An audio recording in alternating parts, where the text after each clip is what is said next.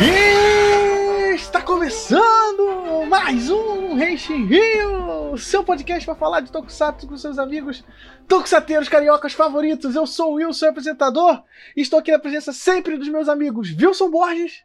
Olá, queridos amigos vindos da Terra da Luz. Como vocês estão?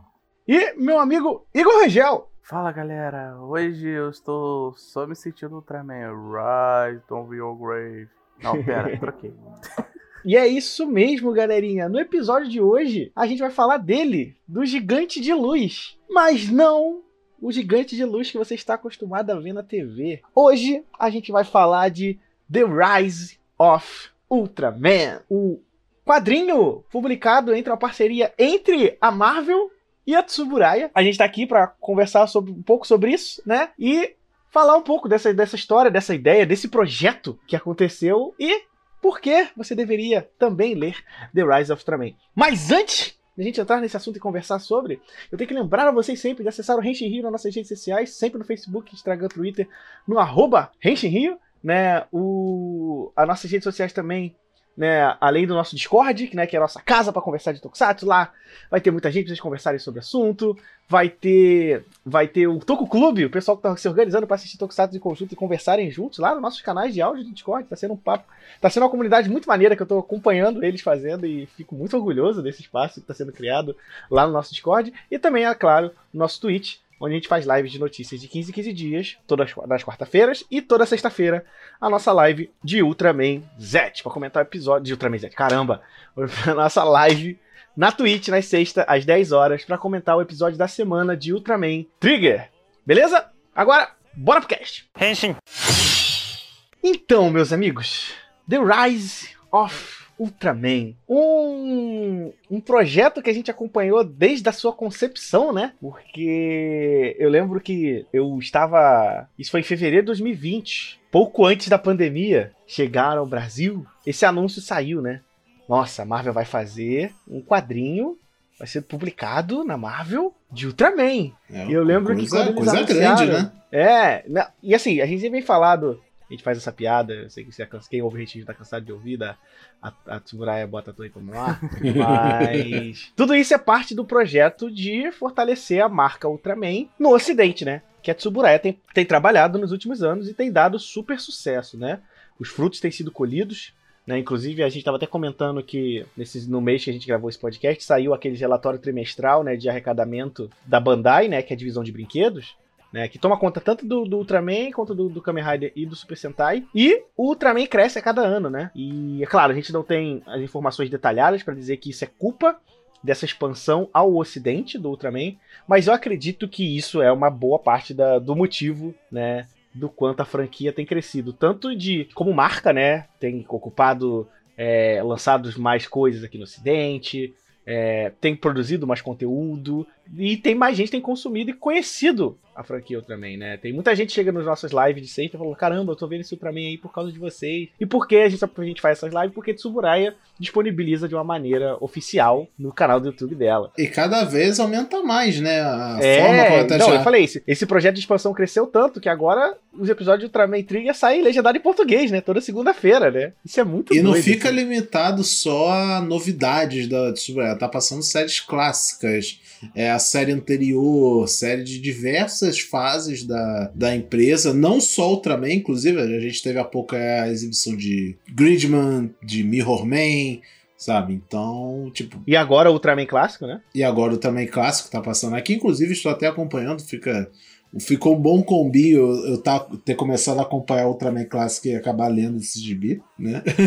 E eu lembro, né, Wilson, quando esse, esse gibi foi anunciado, todo mundo ficou em polvorosa, né? Primeiro que eles anunciaram com uma capa lindona do Alex Ross, né? De pessoas na cidade, Ultraman meio pisando assim no chão. Sim, assim. sim. Uma- E todo mundo falou assim: Meu Deus, será que a Marvel vai lançar um gibi do Ultraman desenhado pelo Alex Ross? e esse gibi do Ultraman Foi vai estar no universo Marvel? Não, e o pior de tudo era a pergunta que todo mundo fazia, né? Isso vai estar no universo Marvel? Né? E no final, não. né? Eles fizeram o anúncio, mas meses depois a Marvel foi nos informando como seria o projeto. Eu lembro que pouco antes do lançamento, a primeira edição foi lançada em setembro de, de, de 2020. Eu lembro que em agosto a Tsuburaya tinha feito The Day of Ultraman, né? Que onde eles revelaram as cinco primeiras páginas do, do quadrinho e aí a gente soube que era um universo próprio, né? Não era no universo Marvel, por mais que tinha umas capas comemorativas do, do Ultraman com o Homem-Aranha. Nossa, essa, essa capa variante do Ultraman com o Homem-Aranha no ombro dele é um dos baits mais safados que eu já vi, cara. Caraca, encheu a gente de esperança à toa, velho. Tipo, caralho, Ultraman no universo Marvel, tá ligado? Vai ser uma loucura.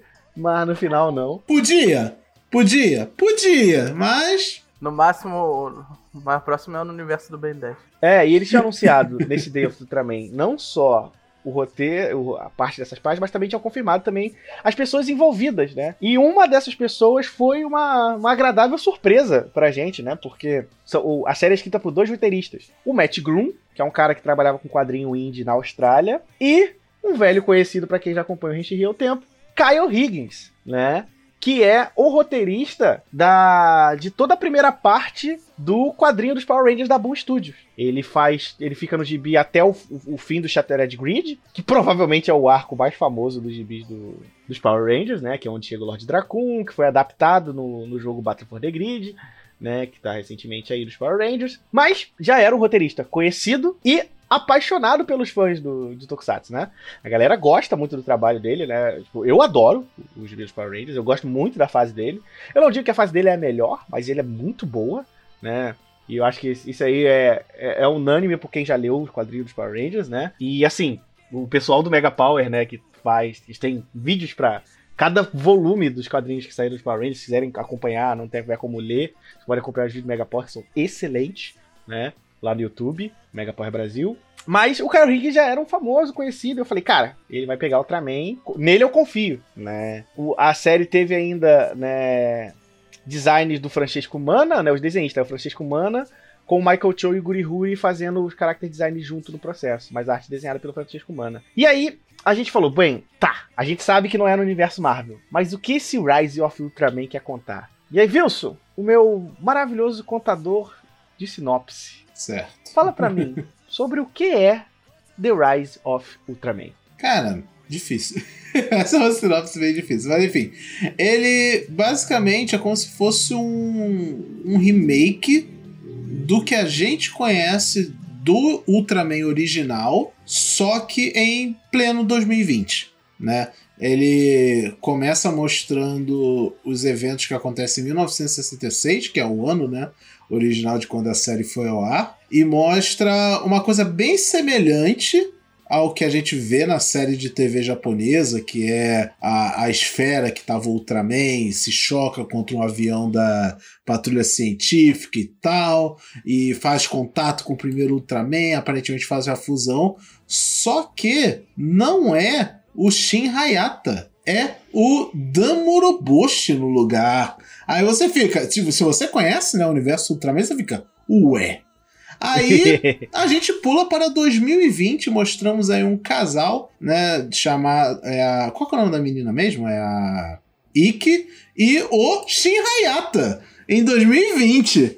Né, eles, é, a, a Ikki, ela trabalha na patrulha... Kiki, Kiki, Kiki. É Kiki? Kiki, isso. Ah, tá. Então, ela trabalha na patrulha científica, né, na, na unidade japonesa, e o Shin, ele é um cara que queria trabalhar na Patrulha Científica, mas ele não Era passou... um sonho dos dois, na é, real, né? É, mas ele não passou no concurso público para entrar lá. Então, só ela conseguiu. Então ele não passou na prova, ele não passou na prova do BOP. É, né? Só ela conseguiu e ela tá lá. O engraçado é que apesar dela estar lá, ela ainda não sabe nada sobre a patrulha. É um lugar cheio de segredos e tal. E eles fazem o que toda patrulha científica faz: vai atrás de alienígena, investiga coisas não tão normais no nosso contexto humano, e ela tá lá como uma técnica de armas. Né? Ela é responsável por consertar os equipamentos e tal. O engraçado é que ela é responsável por consertar equipamentos que ela não sabe o que os equipamentos fazem. Eu achei isso maravilhoso. E o plot twist da série é quando, num acontecimento lá de encontro com um alien, o Shin Hayata ele vai proteger a Kiki, um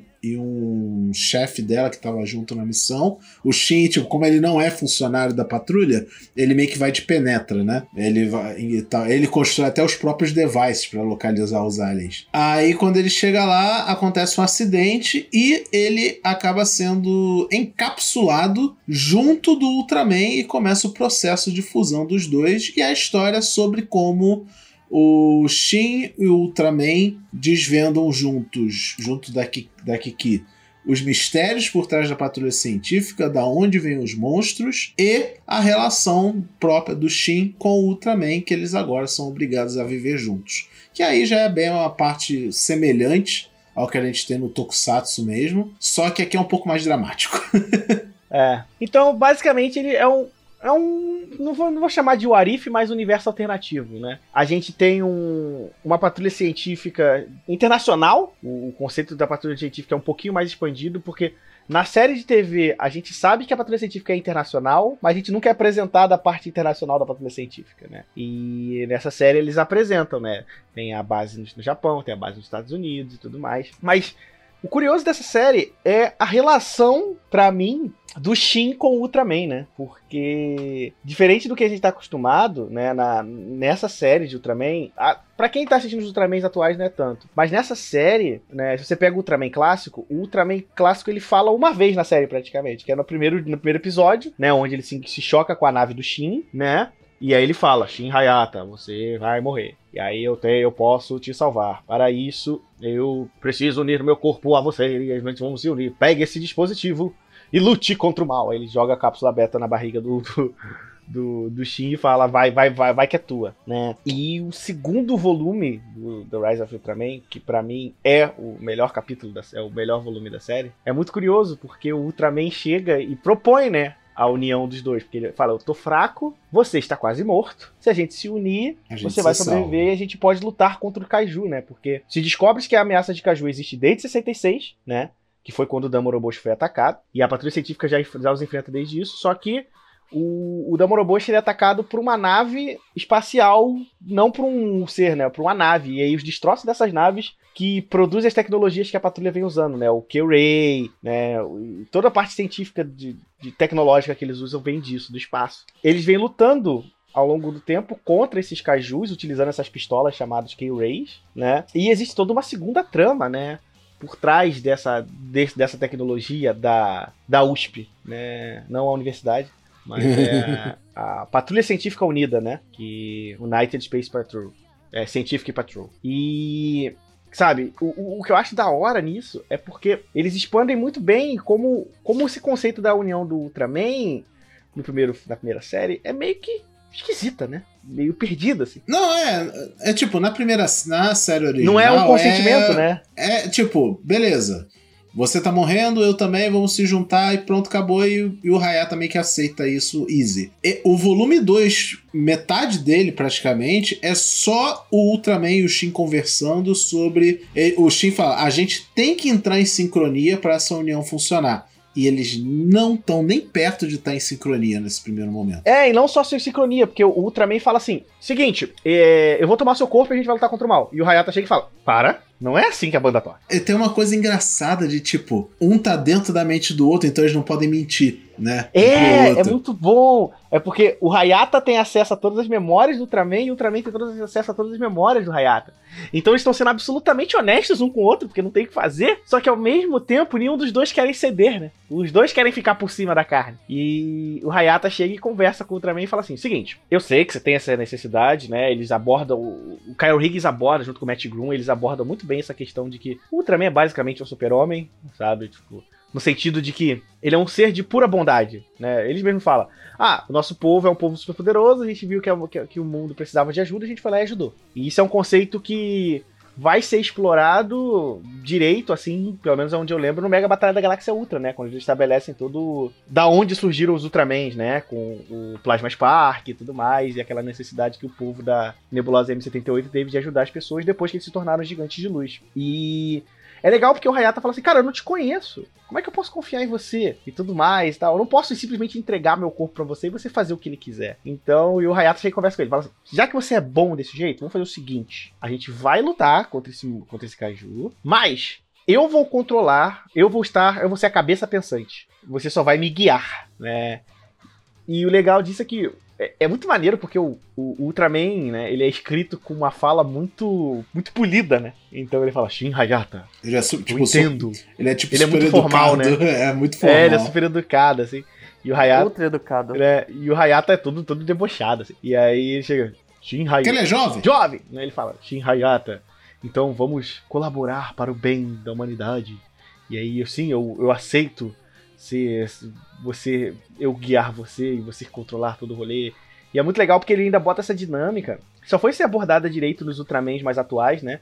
De que quando a pessoa não é o Ultraman, né? O legal deles é eles botarem, né? O Ultraman como um, um bichinho que fala na cabeça dele, né? Que é uma coisa que a gente viu, por exemplo, no Ultraman Taiga, né? Que é uma coisa recente, assim, pra franquia Ultraman, né? Eu não me recordo muito bem de séries em que o Ultra fica falando na cabeça do, do hospedeiro. Eu lembro do, praticamente do Ultraman X e do Ultraman Taiga, né? Ele fica quase como uma segunda personalidade. É, e aquele rolê que só o Hayata vê, só o Hayata pode falar com ele, e as pessoas que olham de fora pensam que ele tá falando com. com, com tá falando sozinho. sozinho né? Esquizofrênico. É. E, cara, ainda assim. Então essa discussão é muito maneira, porque acho que ele aprofunda sobre esses conceitos que pra época dos anos 60 era super comum, né? Tipo, cara, tem que salvar o mal tal.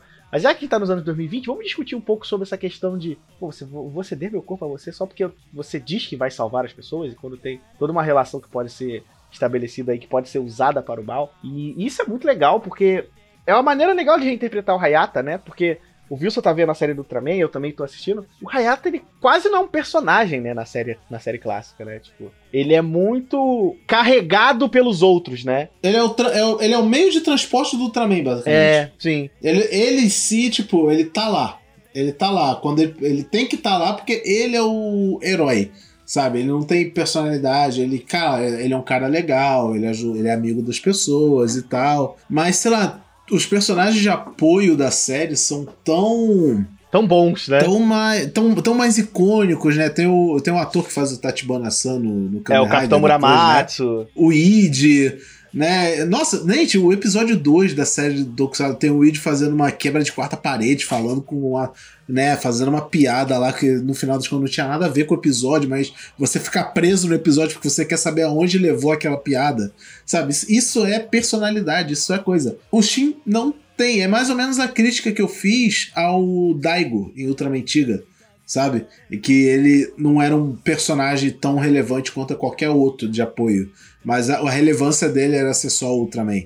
E no gibi do Rise, é muito importante ter esse um volume inteiro, basicamente só de papo entre o Ultraman e o Shin pra eles entrarem em acordo para fazer esse Gatai. Sabe? Cara, tem uma parte que é muito foda.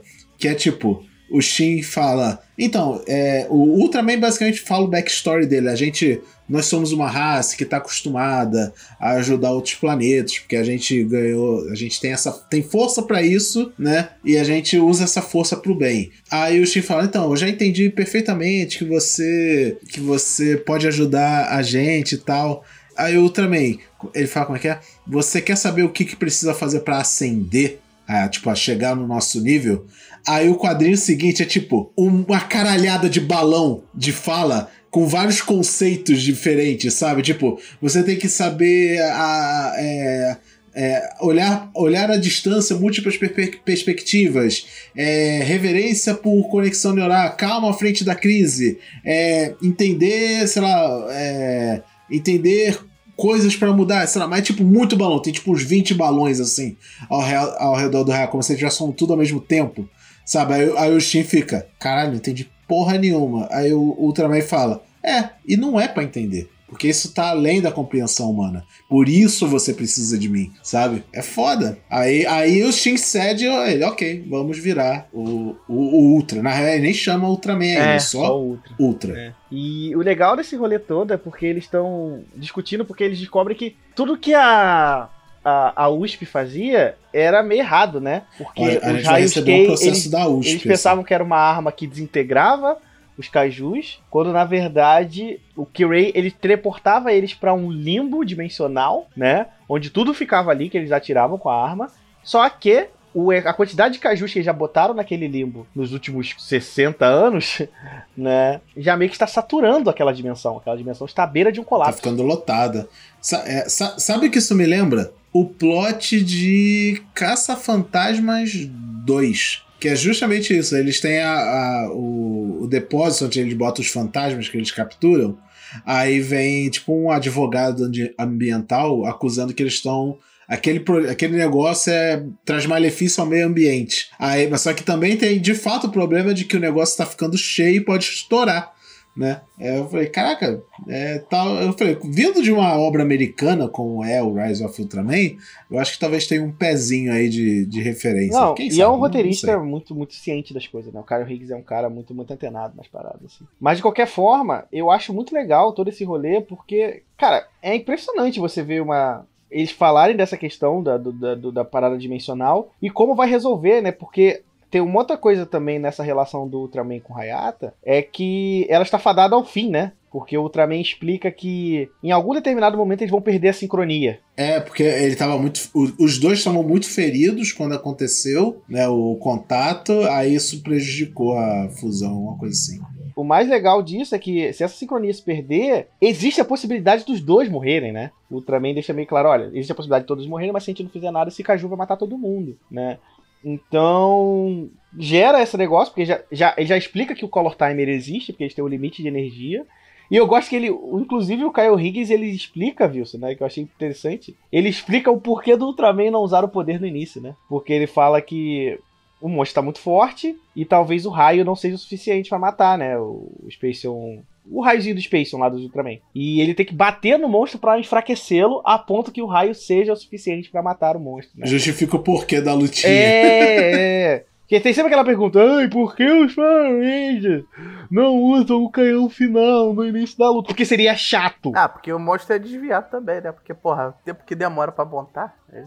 Não, não, eu só gosto de responder que você é chato. Também, também. Seu chato. Falta de imaginação. No momento que esse cast é gravado, a gente. Na, no canal da Tsubaraya foi exibido o episódio 3 da série original do Ultraman. E é contra o monstro Neronga, o monstro que come eletricidade. Aí quando o Ultraman ele, ele luta com o Neronga, ele realmente faz isso. Ele luta, desce a porrada, quebra o bicho na porrada e enfraquece ele ao ponto do bicho desmaiar. Aí sim ele para e usa o, o, o raiozinho da mão dele pra explodir um kaiju inteiro sobre uma montanha. Tipo, uma montanha coberta em tripa de kaiju. Eu vi aquilo e eu. Oh, isso é pra criança.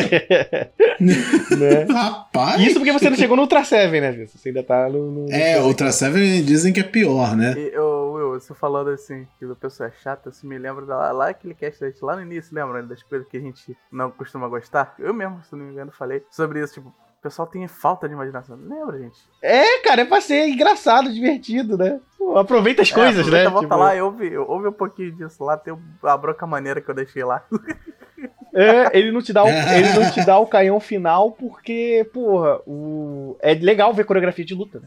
Meu Deus do céu. Bem, É- não se chama canhão final à toa, É. né? Mas então, e aí é legal porque eles descobrem que os raios não fazem isso e o- eles têm que lidar com esse problema da dimensão. Porque se essa dimensão explodir, todos os kaijus vão aparecer no mundo e eles vão matar a humanidade, basicamente. É, é, o próprio Ultraman fala, o, o, Shin evita usar esse raio K porque ele vai dar ruim. Cara, e, é- e é legal o mistério que ronda toda a série, que ele- eles simbolizam isso de um jeito tão legal, que é tipo, tem, como todo bom quadrinho, tem tipo balões, balões não, uns quadrinhos assim, como se fosse um narrador explicando algumas coisas, né? E quando vai explicar qualquer coisa sobre a PCU, é, tá tipo censurado a informação, tá rabiscado assim por cima, que é realmente para nem você, o leitor, vai saber porque nem eles sabem o que são essas coisas. É muito bom. E a coisa legal nessa treta toda é que eles descobrem esse negócio e o Ultraman fala: olha, cara, a única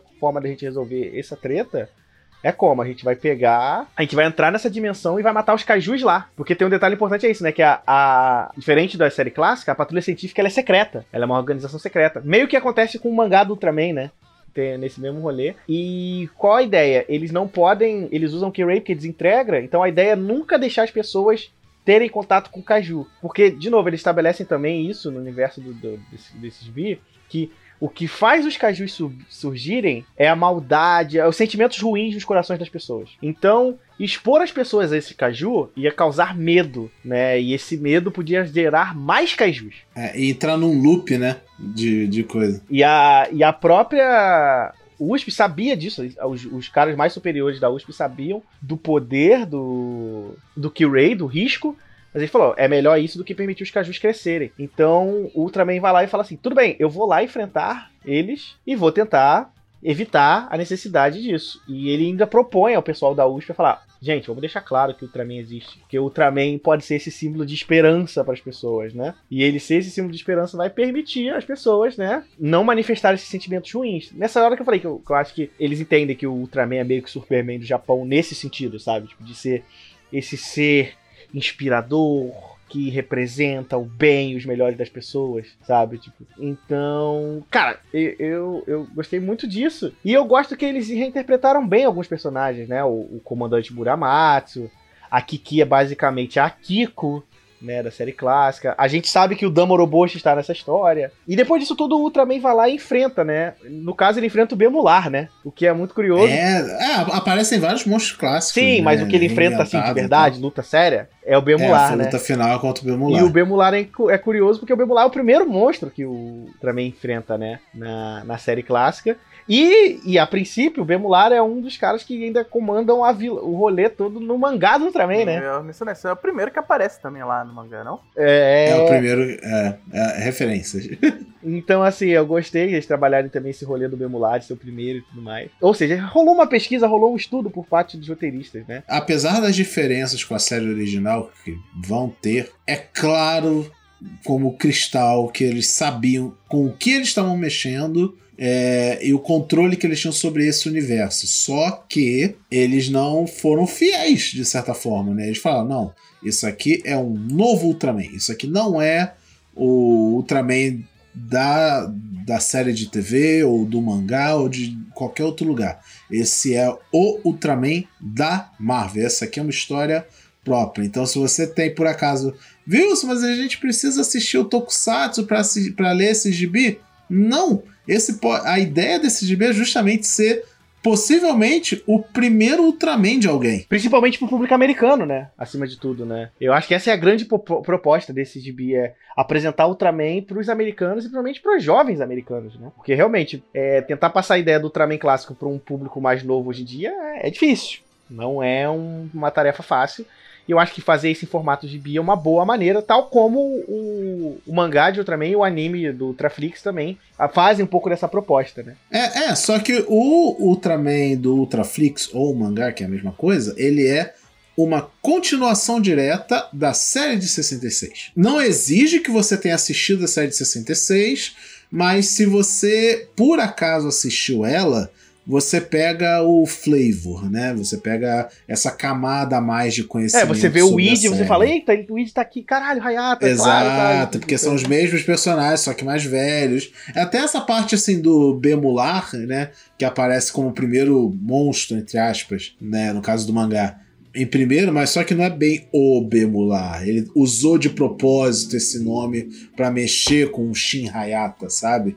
É bem legal isso. De qualquer maneira, é, é, um, é um aspecto muito legal, porque o, eles entendem esse conceito do Ultraman ser o herói principal, o herói do bem, e ainda assim respeitam muito bem a história pregressa dos Ultramans. Eu acho que o elenco de apoio desse gibi é muito bom. Eu gosto muito da Kiki, eu gosto muito do Capitão Muramatsu, eu gosto do comandante, né? Inclusive do cientista, né? Que ele é da, da, da Kill, né? Que existe referência a Ultra Q, né? No primeiro, no primeiro volume, inclusive, né? É, tem uma, nossa. Tem uma side story de Ultra Q, né? Tem duas side stories, na verdade. Tem essa da Ultra Q, que eu achei bem legal, né? Ela, ela é em preto e branco. Eu achei. Não é tipo preto e branco mangá, sabe? É como se fosse preto e branco da, da tela da TV né, tons de cinza, achei bem legal essa homenagem. E tem um depois que é com. É o Pigmon? É o Pigmon, que é de comédia, né? É uma historinha, é uma historinha de comédia com o Pigmon mostrando, tipo, ah, a gente usa propriedades dos monstros para o nosso dia a dia. Né? Aí ele fala: ah, você precisa esquentar comida? Então, a gente precisa de um monstro que gere fogo para você usar os poderes dele para esquentar comida. É, é bem, bem engraçadinho, assim. Então tem toda uma referência legal a esse universo ultramenístico, né? Subudatsuburai, assim.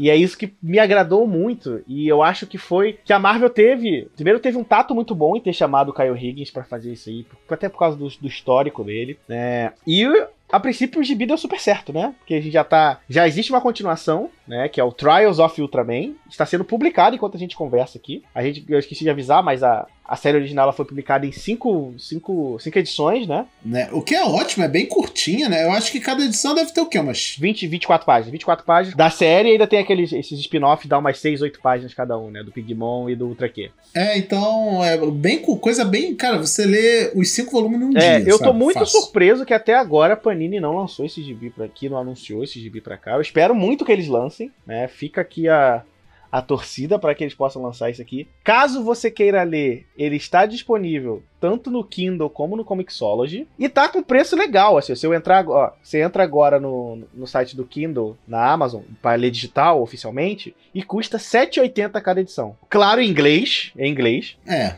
É o preço do gibi. Eu mesmo, acho um né? preço muito honesto, considerando que esse gibi é vendido lá nos Estados Unidos a quase 5 dólares. Você tá pagando 7,80, é um preço muito bom, assim. É. Só que eu acho que nem lá fora saiu uma versão encadernada, né? Eu acho que encadernada ainda não. né? Eu acho que só chega aqui no Brasil quando sai encadernado. Eu não acho, eu não acho que eles vão lançar. Aquilo, tipo, o William pode falar isso melhor do que eu, né? Mas aqui no Brasil ainda existe o gibizinho, né? Que é aquele volume fininho e tal que a Tem, gente costuma tem, tem. ver. Ainda tem, mas pra. Eu, eu vejo Aqui esse não, Ultraman viu, viu? sendo aquele. aqui. Hum. O encadernado existe, ele foi lançado em março de 2021. Ah, então. Eu acho que pode vir, eu tenho alta chance, mas se vier, vai vir nessa versão encadernada. Porque, Pra mim, é o formato que deveria sair aqui no Brasil. é, só espero que não saia tipo um encadernado aqueles de luxo, É, capa não, dura, Capa quadrada, blá, pelo blá. amor de Deus, né? É, se, sair, se, sair, é, se sair no mesmo formato que saiu o, o, o último quadrinho que eu comprei, inclusive, que é o Naomi,